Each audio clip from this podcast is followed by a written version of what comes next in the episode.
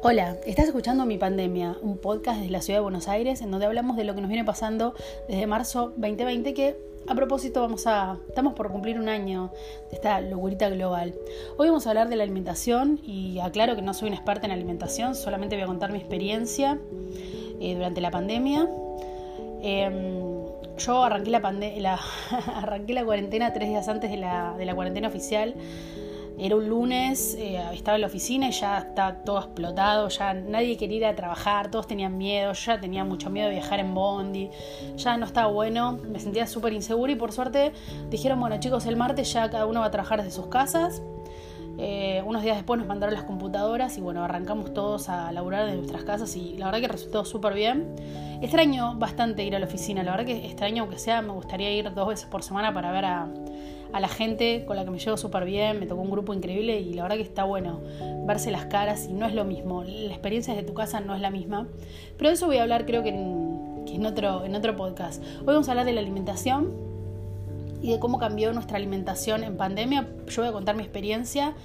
Em, al estar más tiempo en mi casa, estuve cocinando mucho más y prestándole mucha más atención a lo que comía.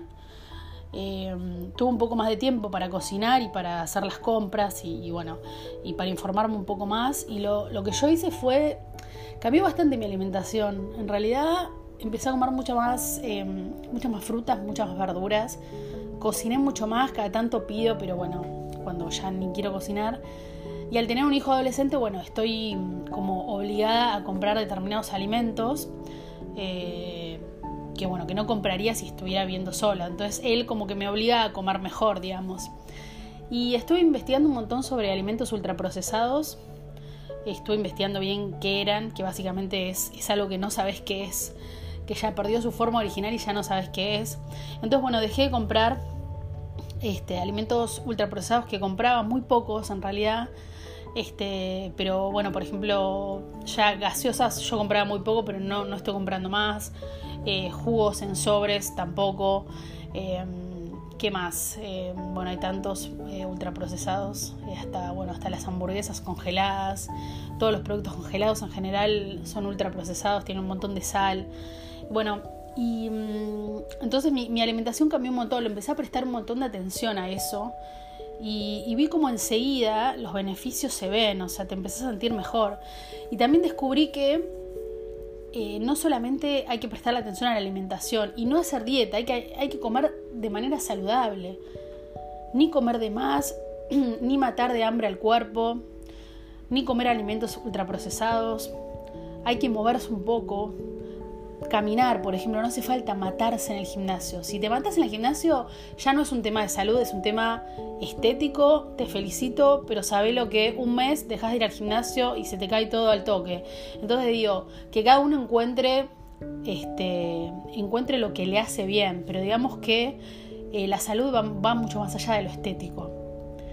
Eh, y hay que cuidar también la cabeza, o sea, por más que vos comas sano y por más que vos hagas ejercicio, si vos no tenés paz mental, olvídate, te vas a enfermar, te vas a enfermar muy seriamente. Si vos no controlás el estrés, este, te vas a enfermar. Entonces, bueno, me parece que hay que lograr un equilibrio y, eso se logra a través de una, alimentación saludable, que cada tanto yo creo que sí, te puedes zarpar alguna vez, pero que sea una excepción, que la comida chatarra sea una excepción y no la regla, ¿no? Y, como decía antes, empecé a notar los beneficios al toque, o sea, ya no más dolores de panza, por ejemplo.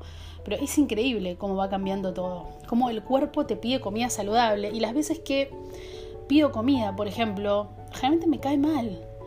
O sea, cómo el cuerpo ya sabe eh, lo que le hace bien y aparte, bueno, más allá de que cuando pedís comida probablemente usen mucha sal y usen cosas que vos no usás en tu casa. Eh, hay un tema de higiene también, ¿no? Entonces puede ser que te, haya caído mal algo justamente por un tema de higiene en el lugar donde, donde lo compras. No estoy diciendo que no compres más, pero digo que me parece que pedir comida y comer comida poco saludable tiene que ser una excepción. Porque justamente el, naturalmente el cuerpo te va a pedir que coma saludablemente. También pensé en hacerme vegetariana, no vegana, porque eh, la, comida vegana es, divertida y todo, y está todo bien, pero, mm, no, no me parece muy saludable la comida vegana. Usan mucho gluten. Entonces eh, pensé en hacerme vegetariana, pensé en dejar la carne. Eh, pero bueno, eso mm, significaría prestarle demasiada atención a la comida porque justamente si la carne este, tenés que saber, tenés que mm, prestarle atención a, qué alimentos este, mm, consumir para que te den hierro, por ejemplo, y bueno, y, eso ya me dio bastante fiaca. Pero estoy comiendo mucha menos carne, lo que no sé si está bueno porque la verdad que siempre estoy ahí con la anemia, así que tendré que prestarle un poco más de atención a eso. Pero digo que mm, empecé a comer tantos vegetales que como que la carne termina siendo una guarnición del vegetal. Y, mm, bueno, y, noté muchos cambios, la verdad que me, me, empecé a sentir mucho mejor. Y es re loco que el cuerpo te va pidiendo comida saludable. Pero a lo que voy en todo, esta, en todo este podcast, como para cerrar, que no hay que hacer dieta. Hay que estar saludable. Y estar saludable significa comer sano, prestarle atención a lo que uno está comiendo, ver las etiquetas, em, moverse un poco, no hace falta matarse en el gimnasio, si te quieres matar en el gimnasio ya es un tema tuyo, ya es un tema estético, yo, yo te hablo desde la salud, moverse un poco sí, porque no, nuestro cuerpo no está preparado para que estemos sentados todo el día, no, no es saludable para nada. Eh, está bueno cansarse para después dormir bien a la noche también. Hace bien a la cabeza moverse.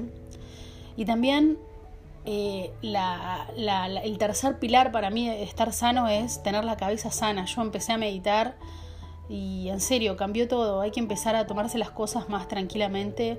Hay que disminuir el estrés. Hay que frenar esos disparadores que uno tiene donde la cabeza empieza a trabajar. Todos tenemos problemas más grandes, más chicos a, determinada edad ya tenés un montón de problemas, tu mochila está bastante cargada y, no sirve de nada eh, amargarse por cada cosa que te pasa. Me parece que es fundamental controlar el estrés, controlar el mal humor, es fundamental. Este, arrancar el día con una sonrisa, obligarse a sonreír, porque ya el cerebro interpreta como que sos feliz y ya tu, tu día cambió. No perderse la negatividad, y sobre todo en un momento tan incierto del mundo, porque es muy fácil perderse en la, negatividad, en el pesimismo. La verdad que el futuro del mundo, seamos sinceros, es totalmente incierto. Totalmente incierto. Hace un año el mundo cambió totalmente y dejó de ser un lugar seguro. Pero por eso mismo tenemos que prestarle mucha atención al estrés. Porque por el estrés, por más que comas sano y por más que hagas ejercicio, por el estrés se te puede despertar cualquier enfermedad y después andar a frenarla. Entonces eh, es muy importante tener la mente calma, eh, controlar el estrés, aprender a meditar, es muy importante aprender a meditar, eh, estar en contacto con uno mismo, conocerse mucho, conocer el mundo interior de cada uno. Es muy importante eso, es muy importante sacarse presiones, pensar en lo que realmente uno, quiero, uno quiere. eso también es salud. ¿Qué quiero? ¿Por qué estoy haciendo esto? ¿Lo hago por obligación? ¿Lo hago porque me gusta? ¿Qué, me hace feliz? Detectar lo que te hace feliz y repetirlo mucho, porque ahí, ahí vas a encontrar el sentido de la vida. Ahí vas a encontrar razones para seguir acá. Y si vamos a estar acá, estemos bien, ¿no? Me parece que, como dije en otros podcasts, eh, la vida es una oportunidad.